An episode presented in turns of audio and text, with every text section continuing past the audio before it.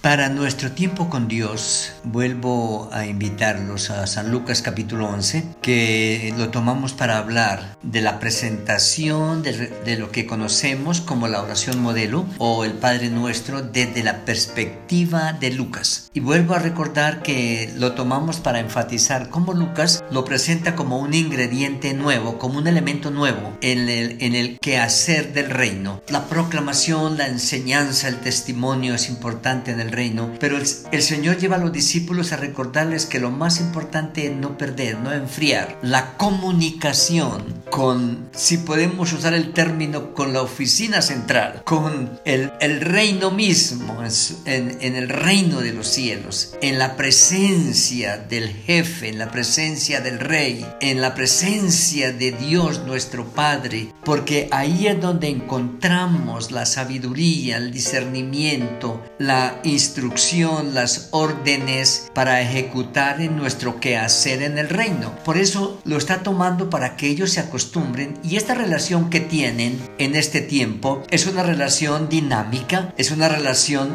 de oración porque es relación, comunión, comunicación con Él en carne y hueso, está con ellos todo el tiempo, por lo tanto se puede decir es una oración permanente, pero les está llevando a que vayan aprendiendo a acostumbrarse a la misma relación cuando Él ya no esté físicamente y que bajo la guianza del Espíritu Santo y por la palabra mantengan su comunicación con el cielo. Señor, queremos darte gracias por esta otra oportunidad y gracias porque nos has enseñado a mantenernos en relación contigo. Te rogamos que conserves en nosotros, robustezcas en nosotros, fortalezcas en nosotros este deseo, produciendo en cada corazón el querer y el hacer de estar en tu presencia, en comunión contigo, hablándote para poderte también escuchar. Gracias Señor por este tiempo de tu palabra. Hablamos que el Señor les dice a ustedes deben orar así. Y hablamos anteriormente que el punto de partida está en esa relación con el Rey del Reino. ¿Quién es Él para nosotros? ¿Quién es Él para ustedes? ¿Quién es Él para los ciudadanos del reino? Y lo que está hablando es de una familia nueva, de un reino nuevo mi reino no es de este mundo, dice el Señor. Y ahora Él es nuestro Padre. La pregunta era, ¿eh? ¿Él es nuestro Padre? ¿Él es tu Padre? ¿Cuándo lo recibiste? ¿Cuándo aceptaste el perdón? ¿Cuándo aceptaste la misericordia salvadora del Señor y lo recibiste como Señor y Salvador? ¿Tienes la certeza de que Él es tu Padre? Porque si eso está claro, lo demás empezará a darse casi por inercia, a darse por añadidura. Por lo tanto, está diciendo, tenga claridad de que usted no es un huérfano, de que usted tiene un padre y un padre no temporal, un padre eterno que permanece fiel y que es responsable para con sus hijos en todos los tiempos. Por lo tanto, esa paternidad y esa relación de hijo a padre y de padre a hijo es una relación que debe ir mostrando ingredientes nuevos. Y entre esos está, están los de la dignidad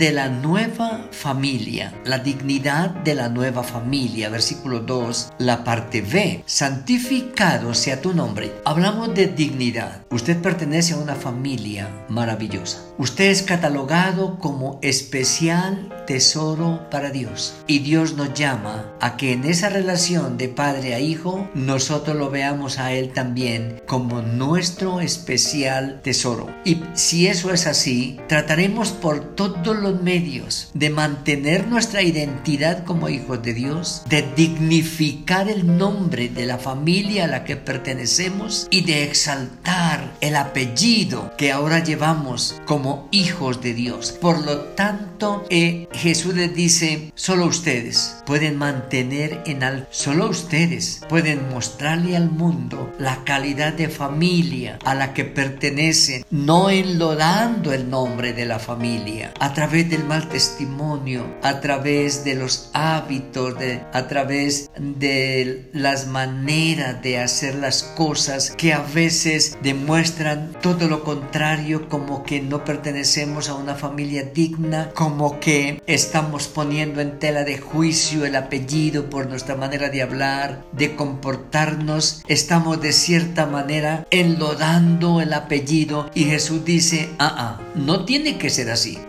Santificado sea tu nombre, porque tu nombre es santo sobre todas las cosas. Es santo, santo, santo. Y nos has invitado a nosotros a tu santidad, participándonos de tu santidad, de tu carácter y ayudándonos para entrar en el ejercicio de la santidad. Y la tarea nuestra es que se nos vea la dignidad de Dios en nuestro quehacer, en nuestro vivir, en nuestro hablar, en nuestro pensar. Que por los lugares por donde se nos mire se pueda notar que somos hijos de Dios. Santificado sea el nombre del Señor. Su nombre es santo y no va a cambiar. Pero mi tarea es mostrar en mí lo que Él es y lo que ha compartido conmigo, su santidad. Santificado sea tu nombre. Entonces no olvidemos que como hijos de Dios pertenecemos a una familia y en esta familia tenemos la responsabilidad de mantener nuestra identidad, pero también de dignificar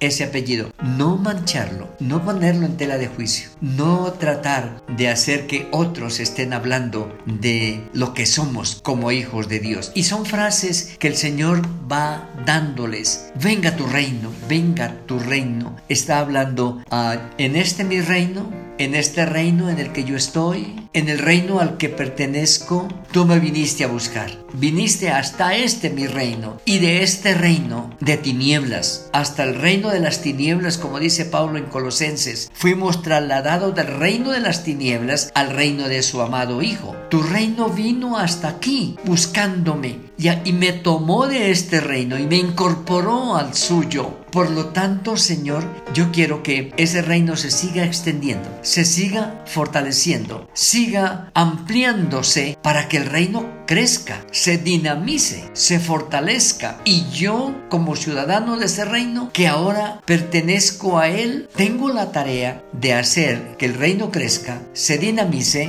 se fortalezca, se extienda y luego está hablando de que se haga tu voluntad como en el reino tuyo, así como se hace allá. Quiero que esa voluntad también se haga aquí y yo quiero empezar por mí. Ayúdame Señor a someterme a las normas de tu reino porque en tu reino se hace tu voluntad y yo, perteneciendo a ese reino, pero viviendo aquí, mi anhelo es hacer tu voluntad. Es lo que el Señor nos llama a hacer. Ustedes y yo pertenecemos al reino, al reino de nuestro Padre, un reino que hay que dignificar, santificar, pero un reino en el que estamos comprometidos a que las virtudes de ese reino se noten aquí en nuestro quehacer y que nuestro quehacer sea hacer la voluntad de Dios aquí en nuestra vida pasajera y temporal como se hace en el reino de los cielos. Continuaremos andando con Lucas en esta nueva dinámica de lo que es la oración modelo, el Padre nuestro.